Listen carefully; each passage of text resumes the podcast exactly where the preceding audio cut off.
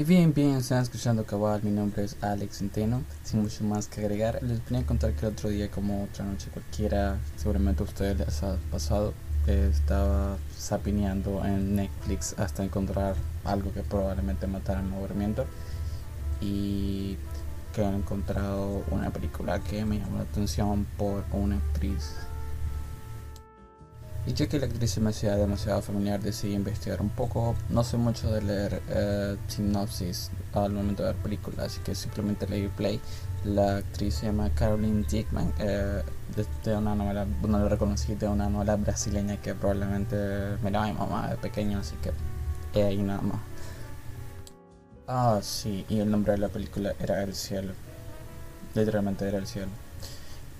Es una película, bueno, de aquí adelante va puro spoiler. Voy a tratar de que no, pero es muy probable que sí. Así que si no quieres escuchar spoiler, pues hasta aquí nos fregamos. Bueno, y para los que probablemente no la van a ver, pueden caerse. eh, luego de un breve research, uh, me di cuenta que Era el Cielo es una película argentina-brasileña, drama, suspenso psicológico, filmada en Uruguay y estrenada en 2016 por el brasileño Marco Dutra que al transcurrir la película mm, me daba cuenta que estaba llena de múltiples, muchas citas y al final luego de buscar me daba cuenta que estaba basada en una novela, una novela de Sergio Vicio del mismo nombre de la película que por cierto la película era por nombre en brasileño que sería O Silencio Deseo que perdón, perdón, de, perdón por el brasileño pésimo, pero bueno, sigamos. La película va a tener como protagonista a Carolina Dickman, que mencionaba antes, creo que me equivoco el nombre, en fin. y a Leonardo Saraglia como Mario. Los dos son esposos, ellos son los dos protagonistas de esta película. Y en datos que no le importan a nadie, eh, en recaudación global tuvo un total de 18 mil dólares con 650, así que supongo que bien. No puedo encontrar dato de cuánto se ella, pero supongo que muy, muy poco. A pesar de que está muy bien grabado. Y que las actuaciones están muy, muy bien hechas por parte de este dúo. Que por cierto, brevemente estuve viendo que el actor de Mario tiene un premio Goya y una buena serie de películas, una gran filmografía argentina, bastante buena, pero poco reconocida. Prosiguiendo con la película, spoilers. La película arranca con bastante marco, de hecho me costó, tuve que darle un poco de pausa para poder seguir. Y inicia con la violación de Diana por parte de unos de un par de hermanos jardineros que estaban trabajando con ella. Sigue por varios cortes de cámara que deja una sensación etérea de la situación, de lo que el personaje está sintiendo y lo que alguien está tratando de bloquear. Dan y Mario son padres de dos niños que probablemente, qué sé yo, cursarían primario. Eh, no son tan dispensables en la película, por lo tanto no los mencionaré tanto. Bueno, luego de que terminara el día como si nada hubiera pasado, termina la perspectiva de Diana y empieza la perspectiva de Mario. Lo que sucedió cuando estaba pasando la violación y de hecho Mario estaba ahí, Mario estaba llegando a la casa y de hecho pudo haberlo, pudo haber intervenido. Esto ya casi al final, de hecho que Mario llega y toma unas tijeras y termina persiguiendo a los dos, pero no logra alcanzarlo.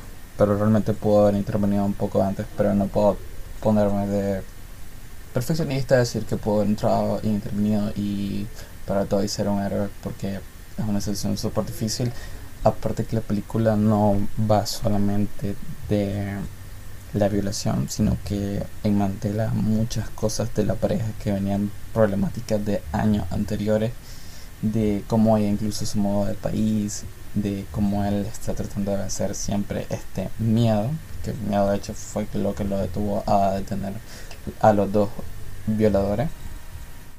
Como les mencionaba antes, la película pasa mencionando cómo Mario trata de vencer sus miedos, mencionando citas, mencionando uh, pensamientos de cuando él iba al psicólogo, de cómo ella y él se complementan perfectamente, de cómo ella lo motivaba a él y de cómo él trata de construir un nuevo él a partir de eso. Y bien, lo que sucede es que ambos se terminan callando. Eh, Mario, supongo que por la pena de no haber podido salvarla, eh, por el gran trauma que está atravesando, y ambos se terminan callando y actuando por separado. Ella, por ejemplo, solo. Y bueno, luego de eso termina esperando sigilosamente hasta que se termine el día laboral y termina siguiendo. Caso curioso que la ama de Escara, una especie coja y van de la mano con su hijo eh, y de repente empieza a vomitar, empieza a tener un montón problemas y de hecho él lo sigue hasta, hasta la puerta del hospital, cual me parece bastante que de hecho creo que la mamá logra notar que él lo va persiguiendo y entonces nos empieza a dejar que el crimen está bastante mal logrado. Posterior, eh, logra ahora seguir y llegar hacia la agencia del hermano. Y bueno, claramente se da cuenta que le informan que el hermano está en cuidado intensivo y logrará o creo que a través de una llamada al día siguiente llegar a una junta con él como si fuera parte del trabajo, no como lo que realmente llegaría a ser. menos si la noche, en probablemente una de las partes más bonitas de la película, entonces terminan cantando él y ella. Y antes de eso, él arroja una de las frases en la que ahora, de hecho, la frase sería: Ahora, de hecho, soy ese hombre. Ahora soy, de hecho, ese hombre que yo inventé. Y entre las frases que puedo rescatar de la canción que vendría significando algo así como que qué dulce broma trágica hemos encontrado en la existencia de nuestro amor. Ese súper recursivo pero súper bien logrado en ese momento de la película. Continuando, eh, la siguiente escena sería el mismo día transcurrido pero desde la perspectiva de Diana en la cual no se varía mucho más que ella tratando de dormir en la que demuestra que no pudo dormir absolutamente nada en el que le está pidiendo ayuda a Mario luego cuando está en su trabajo y ve que de hecho la está acosando que fue el momento que Mario llega a seguirlo eh, ella sí había notado al tipo que estaba y de hecho lo estaba llamando a Mario para que llegara por ella. Pero al mismo momento el tipo se había ido. Ahí se conectan dos partes de la historia que terminan siendo lo mismo, pero desde ambas perspectivas. Y que como desde esta perspectiva ya se va, se va dando cuenta un poco de lo que está sucediendo probablemente, aunque no lo tiene claro aún, se da cuenta que Mario ah, no ha respondido acerca del trabajo que le ofrecieron, que Mario no ha estado donde él le dijo que iba a estar, que era con el psicólogo. Y también sea por una corrida de boca de rumores de que el tipo está en cuidado intensivo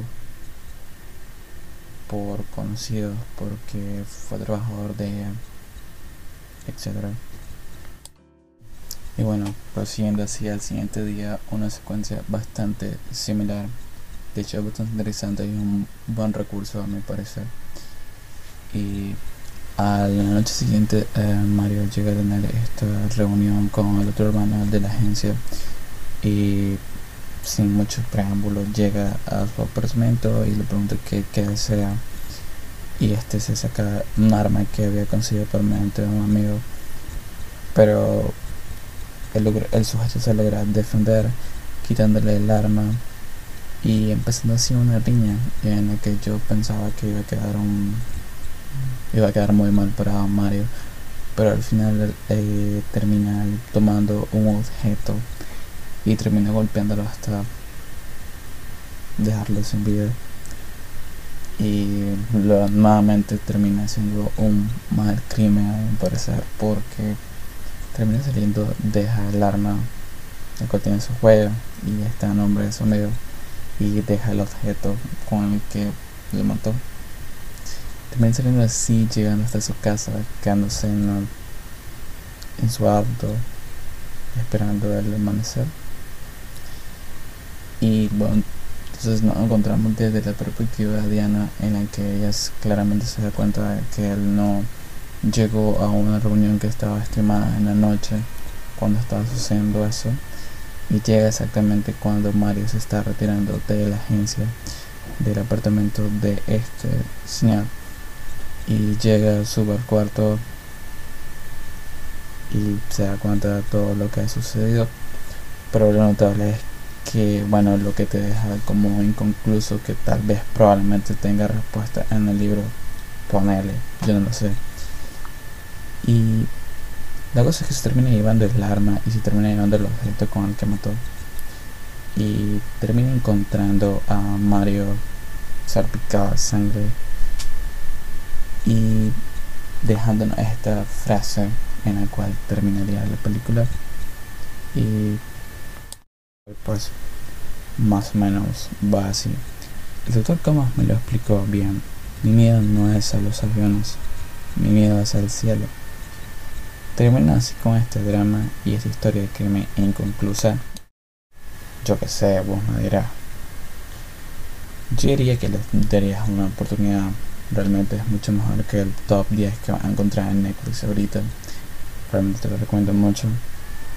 Para mí un muy, muy buen rodaje latinoamericano. Y bueno no se la hago más larga. Realmente no quería desperdiciar más su tiempo y bueno pueden buscarme en Twitter como Everover solo que la U es como un cero y de hecho en Instagram también eh, estaré tratando de subir prontamente hablando del top 10 de Netflix. Estaré subiendo pronto algo acerca de Malcolm Mary. Sí, mucha polémica acerca de esa película. Y bueno, les dejo mi descripción mi correo. Y en caso de que se no, no me volvamos a escuchar o no vuelvan a escuchar, tengan buen día, buenas tardes y buenas noches.